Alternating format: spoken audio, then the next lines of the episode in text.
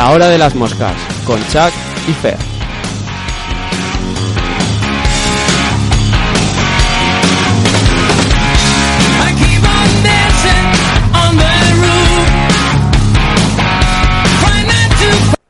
Orgulloso de estar, orgulloso de estar entre el proletariado, entre el proletariado.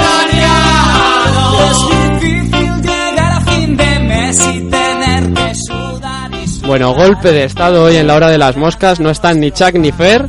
Estamos Ju- Julia, que aquí me acompaña. Hola, buenas noches. ¿Por qué pones agua? Porque me da a mí la puta gana, ¿entiendes? Vale. Y bueno, y yo. Y además hoy tenemos a un invitado especial porque ya que damos el golpe de estado lo damos con compañía. Y hemos traído a, a Zurita, cantante de bloqueo. Hola, buenas, ¿qué tal? Muy buenas. Eh, bueno, ya habíamos hablado de este grupo. Y vamos a ver, ah, primero de todo, una, vamos a escuchar una canción, Calaveras. Y a ver cómo suena y luego vamos comentándolo.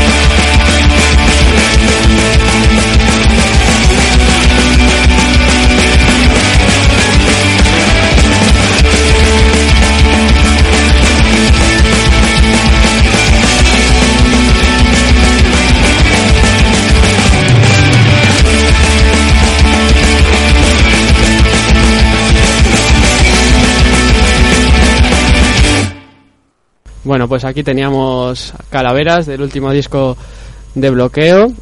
Y bueno, que ¿Cómo surge Bloqueo? Nunca me han preguntado eso, no sé. Pues Pues hombre, supongo que como todo, pues eh, típico que éramos chavales así pequeños y dijimos, vamos a hacer un grupo ahí todo guapo de música para pasarlo bien y eso. Y empezamos a tirar, a tirar, a tirar, a tirar y hasta hoy. Luego te surge ahí grabar un disco, te surge, va entrando gente, va saliendo gente, te lo tomas más en serio, empiezas a ensayar a tope y yo qué sé, pues al final te, te acabas gastando la pasta y sacando discos y pues eso, básicamente. ¿Y por qué Bloqueo y no otro nombre? ¿Qué quieres hoy, la verdad o la versión oficial? Las La dos. verdad, la verdad. Las No, dos, la las dos. siempre. La verdad, la verdad Primero la era- versión oficial, que mejor me- primero la mentira y luego la veo. La versión oficial, que es que queríamos luchar contra el bloqueo que sufre el pueblo cubano y, y esas cosas, y bloqueos económicos que se imponen desde países capitalistas, y por eso bloqueo. Y la realidad era que no, pues que queríamos un nombre que fuera rollo boicot y era el que más se nos pareció. Y como no estaba cogido, pues usamos ese. Y utilizáis la música un poco, se ha visto en esta última en esta canción que hemos puesto en Calaveras para trasladar un poco mensaje político, ¿no? Eh, Sí. ¿Fue primero querer trasladar el mensaje político? ¿Cómo fue el- esa, esa mezcla? O sea, Sí, yo desde pequeño me di cuenta que yo me había metido en política precisamente por escuchar grupos políticos. Y creo que, se, que el mensaje político se, se expande mucho más desde la óptica musical que desde que desde un meeting a lo mejor. Y pues eso sin dejar de un lado sin dejar a un lado las cosas pues nosotros empezamos desde el principio con esa filosofía y de hecho hemos cambiado el estilo de música bastante pero lo único que se mantiene firme es que seguimos haciendo canciones reivindicativas y porque siempre va a haber injusticias en el mundo entonces hay que denunciarlas. Sí, se ve reflejado en el título de vuestra maqueta, que a por ellos como en Paracuellos, ¿no? Sí, Grabada, éramos en, un poco punkis grabada en 2006 en los estudios Korsakov, que si no me equivoco son de, de la gente de Boicot, ¿no? sí ¿Les conocéis personalmente? ¿Tenéis trato No, con ellos? ¿No? Porque, o- bueno, les conocemos personalmente y hemos tratado alguna vez con ellos y eso, pero justo fuimos a grabar cuando ellos traspasaron el estudio a otra gente y era la gente, el estudio de hecho ya no era Korsakov, era algo así como Vendetta, que luego vendieron el estudio y fue otra cosa, ahora es de Indie el estudio. Ostras, pues eso no lo sabía. Pues sí. Menuda evolución ha tenido ese estudio, entonces. Y bueno, luego, eh, cuatro años después, saquéis el disco Comienza el Juego, ¿no? Sí. Ahí, ¿cómo fue esa grabación? Pues fue un poco catástrofe porque, claro, como no has grabado nunca nada serio, pues de repente te metes ahí a, a grabar en mitad de la... Bueno, justo antes de la grabación se nos fueron dos integrantes del grupo, metimos a uno de prisa y corriendo, entonces el disco está un poco... Pues para mi gusto ahora ya visto con perspectiva no está todo lo bien grabado que nos gustaría y, y bueno, yo que sé, hombre, salió. Lo bueno es que las letras y todo están sin, sin tocar, sin producir. O sea, es el disco es lo que nos salió eh, en aquel momento. Nos salió, o sea, digamos, la primera idea que te sale al hacer un tema, pues el disco este es así. Te quejabas antes del sonido. Sí, no claro, suena, mucho. claro, es que claro, yo comparo con el sonido que hay ahora y entonces pues no tiene nada que ver. Y el de ahora es Infarto desde el corazón de la bestia, ¿no? Que es el, el disco que sacasteis el año pasado, ¿no? A principios del año pasado. ¿Y eh, qué diferencias hubo en concreto? O sea, Buah, pues la grabación... infinitas. Para empezar, contamos con la producción de Víctor Martínez de Censurados, con el Moro, y, y nada, la verdad es que muy bien, porque hemos estado como en casa, trabajando ahí en Boadilla del Monte, en unos estudios que se llaman Tatami, y la verdad es que de la hostia. Estuvimos ahí trabajando muy bien, echando muchas horas, cambiaron integrantes del grupo, ya es, es un rollo más profesional en cuanto a tocar, luego en cuanto a ganar dinero seguimos igual que, que siempre. Bueno, Y- pero vais a grandes festivales. Bueno, eso, a- claro, joder. Claro, Pues sí, tenéis ya un renombre ya. sí, vamos. Hombre. Casa. Sí, sí, sí. Muy bien, la verdad es que estamos muy contentos con cómo van saliendo las cosas. Lo que pasa es que aquí en el Estado español es muy complicado llegar a ganar un poco de dinero, siquiera. Ya no digo vivir porque eso es imposible, pero llegar a ganar un poco de dinero con lo que te gusta está complicado. La idea sería, la idea al principio, o, bueno, todavía tenéis esa idea de vivir de la música, como no. A ver, hombre, nos gustaría, a mí sería lo que más me gustaría del mundo, pero, pero lo complicado, porque si no se dan subvenciones a la cultura, los ayuntamientos no pagan a los músicos, los festivales eh, pagan poco a los músicos y la gente no va a los conciertos, pues eh, se monta ahí un círculo que al final, pues, pues eso, no, pues es imposible. Hay un siempre un poco el tema de polémicas GAE, ¿no?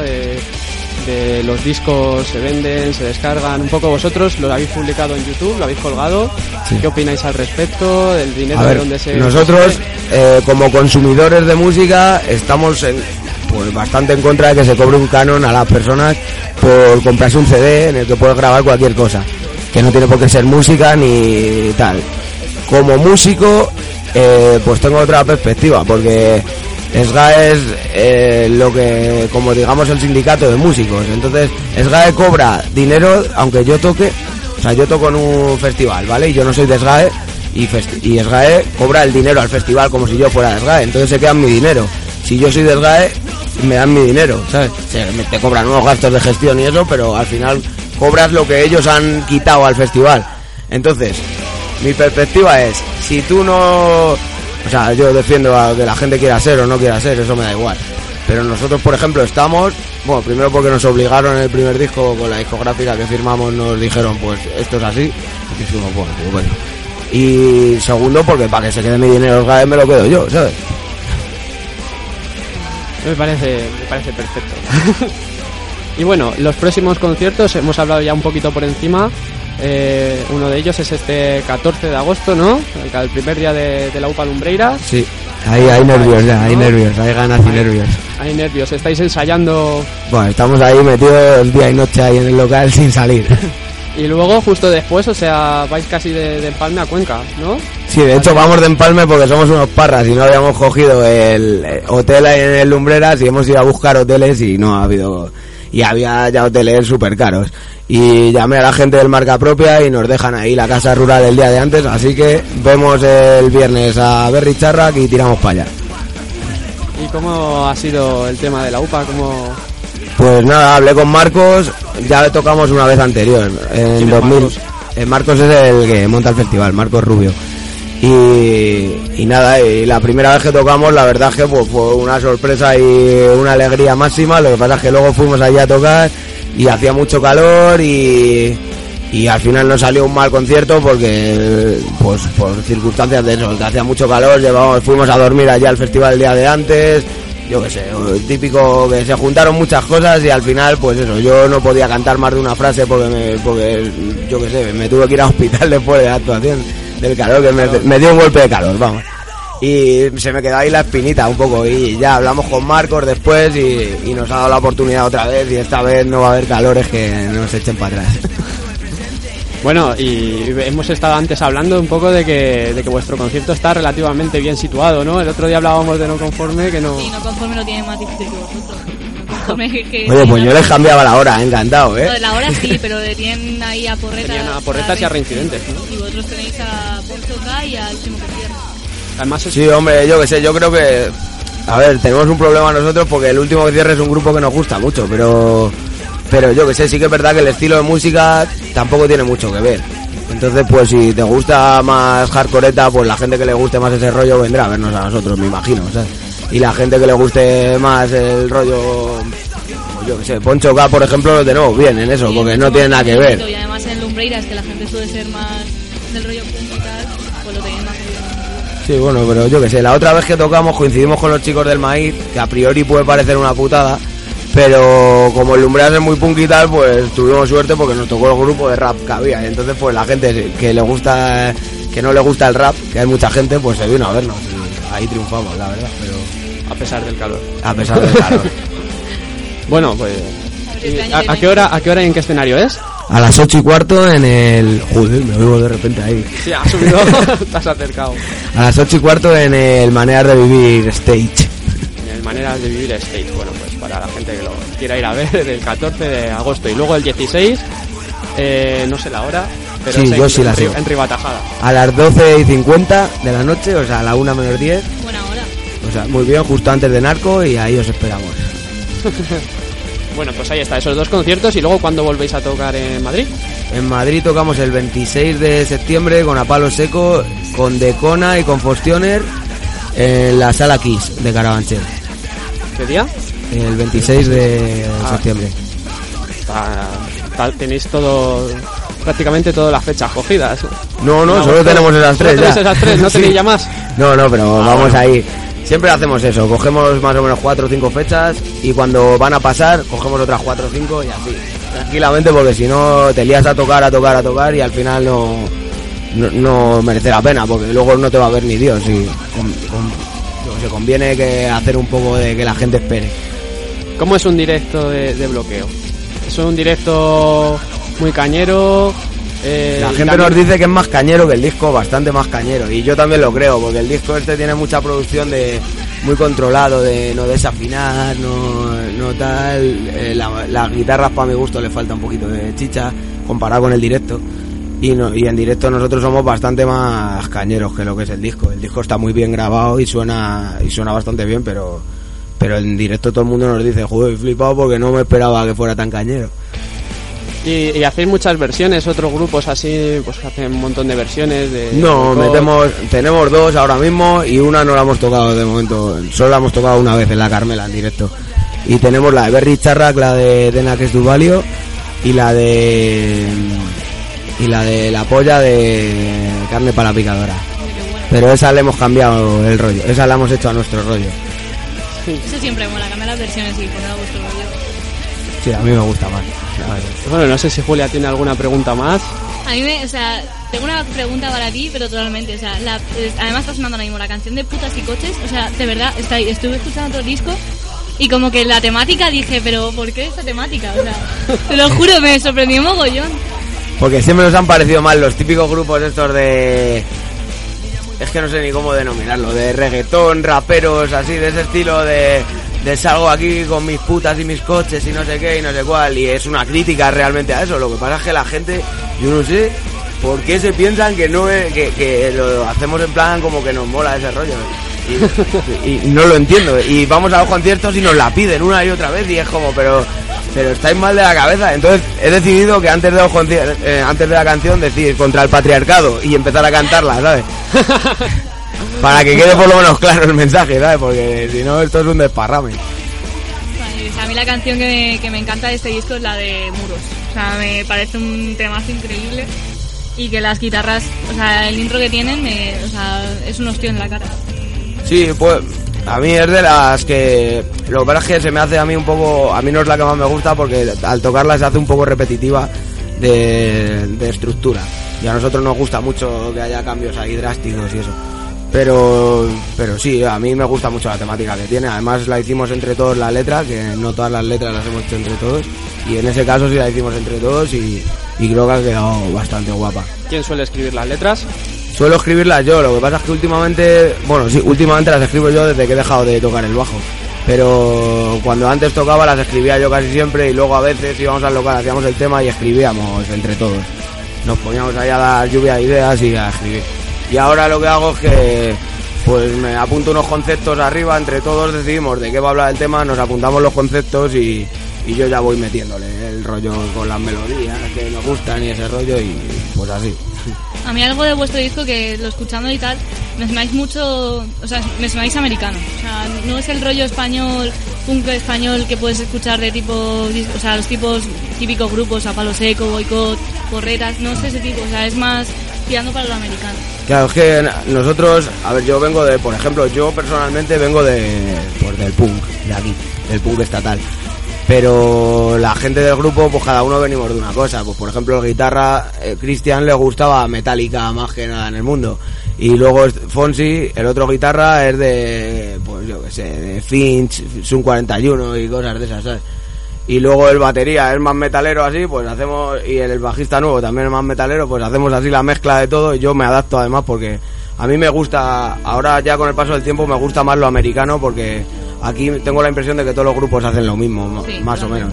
Y entonces pues por darle un toque diferente al rollo, también es nuestro hándicap, que como sonamos diferente, hay gente que no le gusta porque quiere oír lo de siempre, ¿sabes? Sí, hombre, pero yo que sé, por ejemplo, un Pero, grupo estatal que más o menos, yo lo, o sea, no lo comparo porque sonáis totalmente distintos, pero sí que tiene una, una similitud, eh, por ejemplo, sería con Sefis. O sea, yo Sí, mucha gente nos lo dice. Y con. Dickers también, nos lo dicen, ¿sabes? también. Sí, es es como una mezcla de esos dos, pues ha sido una cosa parecida. Hombre, lo nuevo no tiene mucho que ver, porque lo nuevo no este disco, lo que estamos componiendo nuevo es así ya ya es un rollo más hardcoreta, más metalero, así más de eh, contundencia y eso. Ya es otro rollo, pero bueno, las letras siguen siendo lo mismo y pues eso, que podremos cambiar de estilo, pero de letra no vamos a cambiar nunca. Por favor, más letras como las de putas y coches, por favor. Me parece genial esa canción. Me parece brutal. Pues de esas creo que no va a haber muchas más, Ya, porque yo lo odio. y hablando, ya- y hablando de, de nuevas canciones, ¿tenéis pre- pensado sacar disco próximamente? ¿Tenéis en mente el proyecto? ¿Para qué año? Sí, tenemos ya ocho canciones compuestas y queremos meter 12, o sea que está ya prácticamente. Ahora cuando acabemos los festivales, pues calculo que en un mes o dos tendremos ya los 12 temas.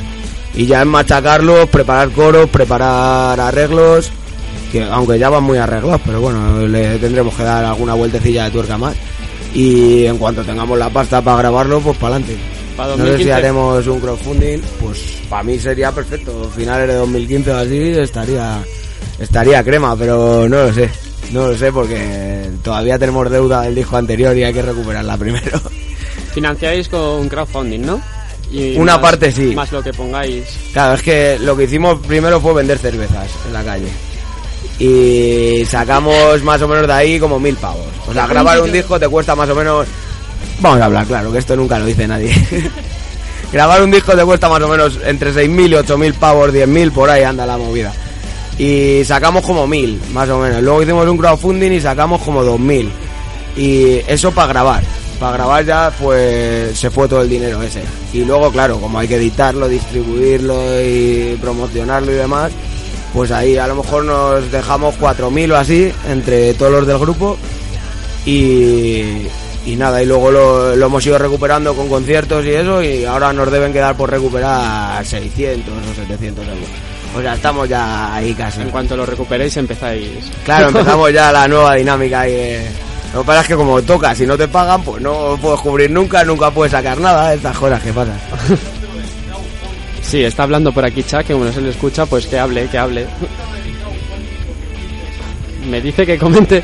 Aquí es que tenemos como la afición, o sea, estamos los que hablamos y luego tenemos a la Fondo afición. norte y fondo sur. Chuck está intentando entrar en el golpe de estado, está aquí prisionero en una jaula y está diciéndome que comente lo del crowdfunding en vez de temer por su vida. Dice que no solo Porque en no bandas solo- noveles, sino que en bandas profesionales también lo, lo intenta. Estoy, me siento, me siento como, Es como un traductor simultáneo.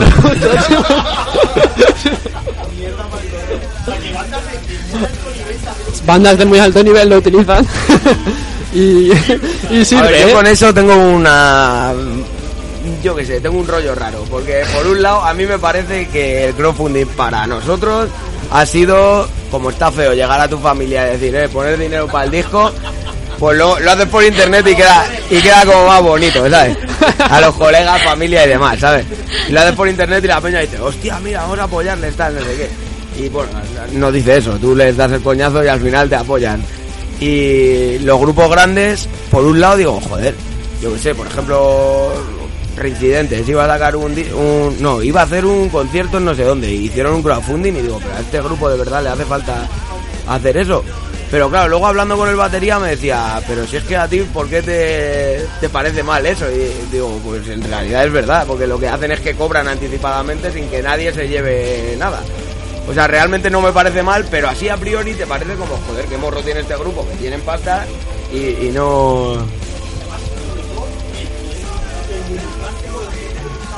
Y además, sobre todo, el poder comunicarte con la gente que te está pagando, darles un darles un plus, porque claro, cuanto más pague la gente, es, es que estamos aquí haciendo de traductor simultáneo de Chuck, que es que no sé por qué está hablando desde a tomar Yo por creo que sí se le oye, aunque hable lejos. No, no se le oye, no se le oye. Quería decir eso básicamente, dice. Está siendo un momento un poco extraño.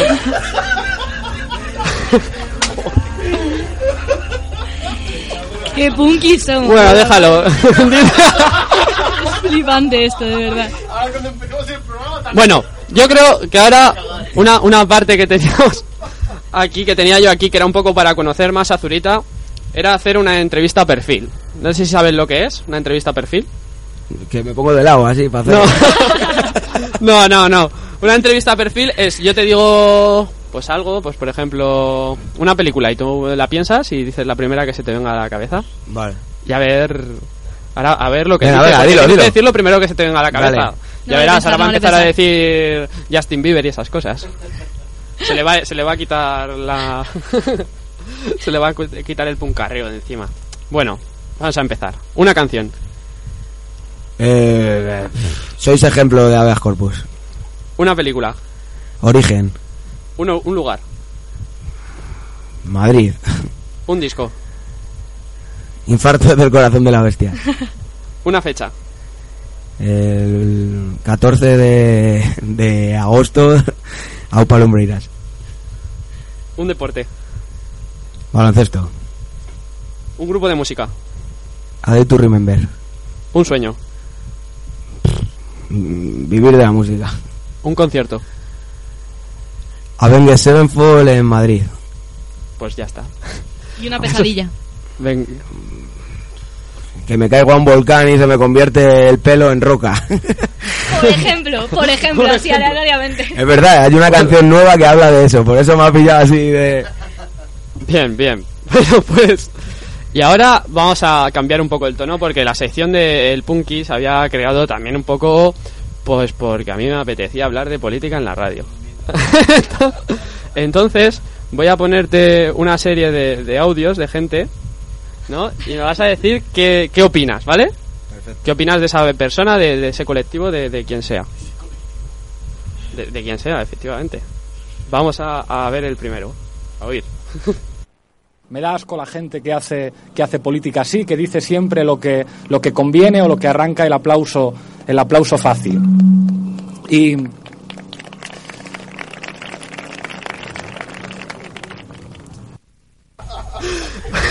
Pues hombre, yo creo que aquí Pablo Iglesias no estado muy afortunado. Porque, vamos, si buscaba, si no buscaba el aplauso fácil, fácil, la pausa esa no sé a qué viene. Pero yo que sé, hombre, yo creo que si hay alguna mínima esperanza de, de que cambie algo mediante el sistema, pues yo creo que la trae este tío, ¿sabes? Aunque sea un cambio mínimo, pero algo, algo hará. Eso es todo. Eso es todo, sí. de, mo- de momento sí. Eso es todo. Bueno, pues ahora vamos con otro personaje conocido también. Dentro de unos años me preguntas otra vez. Y me Dentro- cagaré en su puta madre, pero. Bueno. de momento, bien. Dentro de unos años te pregunto, no te preocupes. todo lo que haya- se refiere a mí y que figura allí y a los compañeros del partido Miro que figuran allí no es cierto, salvo alguna cosa que es la que han publicado los medios de comunicación. O dicho de otra manera, es total y absolutamente falso. Y esa es la razón. Bueno, y de este personaje, ¿qué, qué opinas? Pues es que él solo se, se le, traiciona, le traiciona el subconsciente, yo creo, ¿sabes? Todo es falso salvo algunas cosas, sí. Algunas cosas como que has cobrado sobresueldos durante años. Y yo qué sé, si es que estos son gentudas, si es que tampoco, pues, si son gángsters que nos roban y nos joden la vida a los demás. Y roban al obrero todo el día y, y nos joden la vida, hacen que tengamos, que no tengamos para comer, que no tengamos para vivir y nos desahucian y de todo. O sea, que les den por culo a ver si se mueren todos. No puedo perder la oportunidad para poner uno de, de las mejores de las mejores intervenciones políticas de los últimos, no sé, dos- de la última década por lo menos. o de 200 años. La clave de simulación, ¿no? Sí, sí, esa hay que ponerla porque no la hemos puesto en la hora de las moscas y es clave. Vamos a ver las explicaciones, o sea, son las mejores explicaciones. Es que ni, ni, ni- ni- ni un profesor de física cuántica es capaz de, de- estas, de dar estas explicaciones. La indemnización que se pactó fue una indemnización en diferido. Y como fue una indemnización en, eh, en diferido, en forma efectivamente de simulación de simulación o de lo que hubiera sido en diferido en partes de una de lo que antes era una retribución tenía que tener la retención a la seguridad social. Es que si no hubiera sido ahora se habla mucho de pagos que no tienen retenciones a la seguridad social verdad Me han convencido. Tan convencido. Ante semejantes argumentos, pues es poco más que decir. Explicaciones, la claridad ante todo, ¿no? Joder. Bueno, eso, gentuza. bueno, ahora vamos con otro personaje. Ya hemos comentado algo de este tema, pero bueno, otro otro personaje también de, no tanto de la vida política, pero sí de la vida musical. Todo el mundo cree que esto de defender los derechos de autor es un invento de las GAE, un invento español. Nadie ha hecho un análisis comparativo y se ha preguntado, "Bueno, ¿y en Francia cómo es esto? En Italia, en Alemania, en Inglaterra, en Bélgica, en Holanda, o en Estados Unidos o en Japón, me da lo mismo, ¿no? El creador necesita un marco de derechos igual que el trabajador necesita su estatuto de trabajadores. No se puede A ver, yo lo entiendo, pero no lo comparto del todo. Yo creo que por estar en tu, por el mero hecho de haber creado una cosa, no tienes que estar cobrando dinero hasta toda la eternidad por estar en tu casa sentado. Que vale que lo has hecho tú y se te tiene que reconocer y te tienen que pagar, pero yo creo que al músico se le tiene que pagar con- mediante los conciertos o mediante la compra de discos, quien lo quiera comprar, o donación de dinero, o lo que quieran, ¿sabes?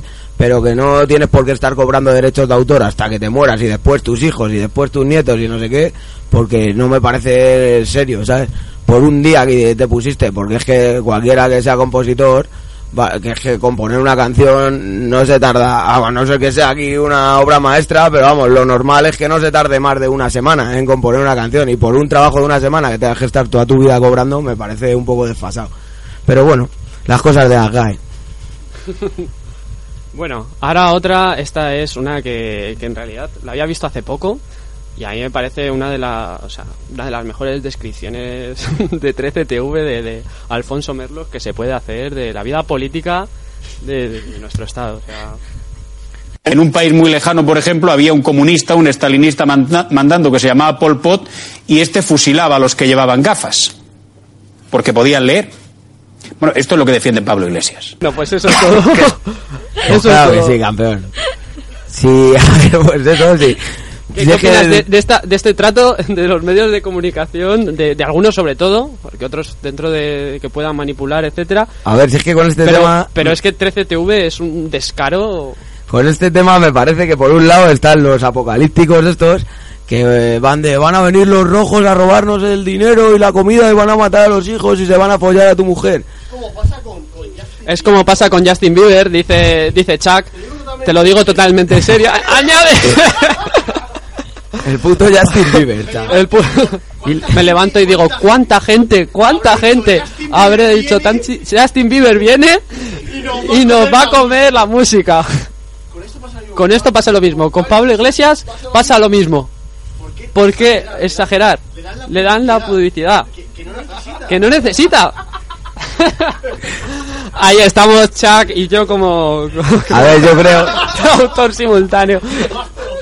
esto es lo más Es- raro que he visto en mi vida. Escrito, escrito por Chuck, traducido por Revilla.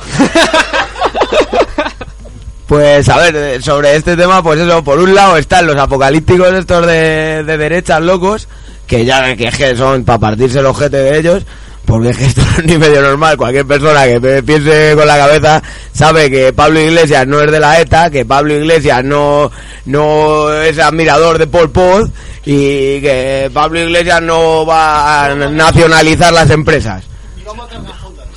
Ya lo sabemos. Pero, pero por otro lado está la izquierda que dice todo lo contrario y es muy gracioso. Porque está ahí como, unos dicen que es el mayor comunista de- del mundo y otros dicen que no, que es un fascista, que no sé qué. Pues yo que sé, a mí me hace gracia, desde fuera lo veo y digo, joder, qué raro. Qué entrañable todo, qué entrañable. Por eso digo, por eso digo, ha causado Ha causado tanta polémica Tanta como Justin Bieber, ¿eh? Este hombre, el, el Pablo. Todo lo que es polémico, no, no, se da la no se da cuenta la gente de que causa tanta publicidad. Aparece Chuck en nuestros No, micrófonos. de que, que le están haciendo la publicidad tanto a Justin Bieber como a Pablo Iglesias y no se dan cuenta. No lo entiendo, de verdad. Sí, aquí mismo habéis puesto dos cortes de Pablo Iglesias y, y uno de Rajoy, o sea que... A Rajoy le hemos hecho toda la publicidad, aunque no queramos. La publicidad se la hemos hecho a Rajoy. claro que sí queremos.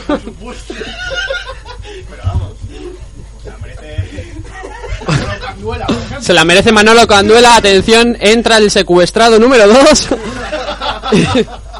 y, y bueno. y bueno. Vamos, vamos a ver a, a oír ahora eh, otro otro corte más, el último ya. Este ya es un poco más serio. ¿Qué tal? Buenas tardes. Decenas de civiles inocentes muertos por orden del gobierno israelí con el argumento de que quiere acabar con los terroristas de Hamas. ¿Quién es más terrorista en este caso? Parece que por el momento nadie quiere decirle a Israel algo tan obvio como que su respuesta es digna de cualquier grupo terrorista.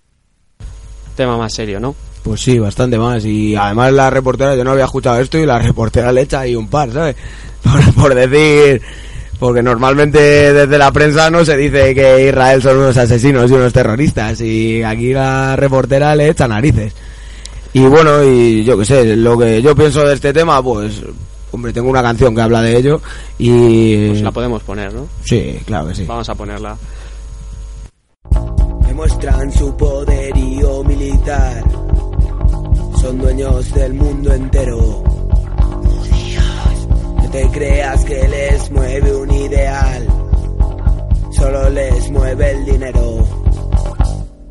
No puedo creer que todo viene por otro lado. Las Naciones Unidas se lavan las manos, discuten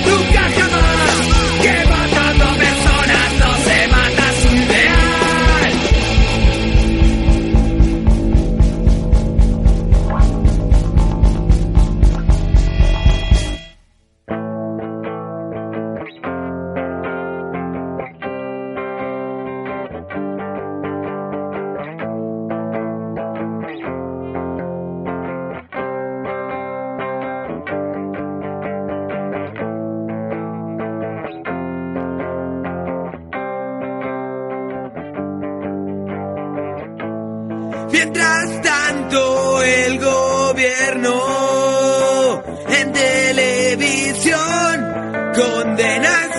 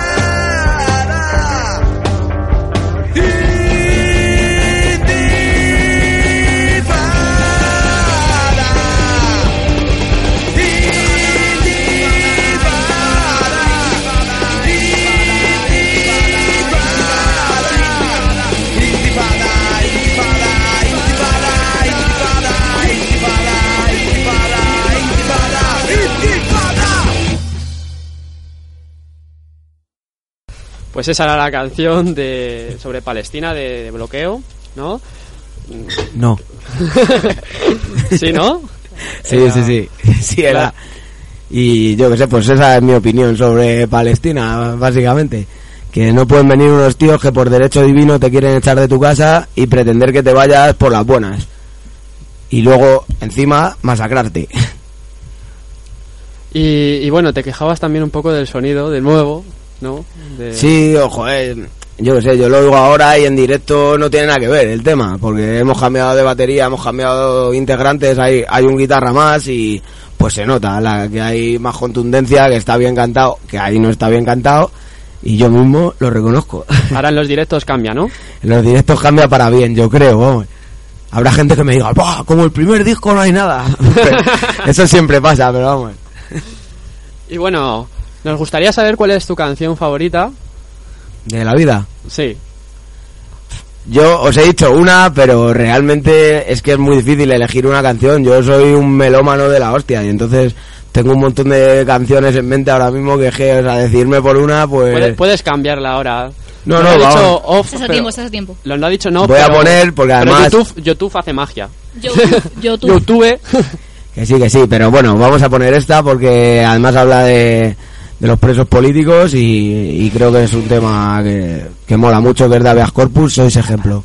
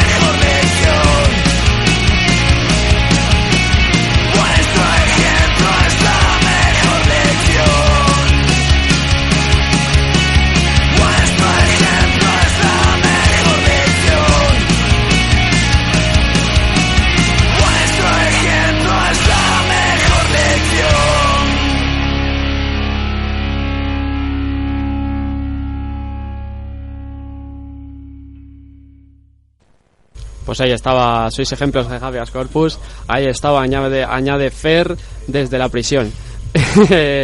y bueno, ¿qué, cómo- cómo- qué, qué opinas de la canción? ¿Por qué te gusta?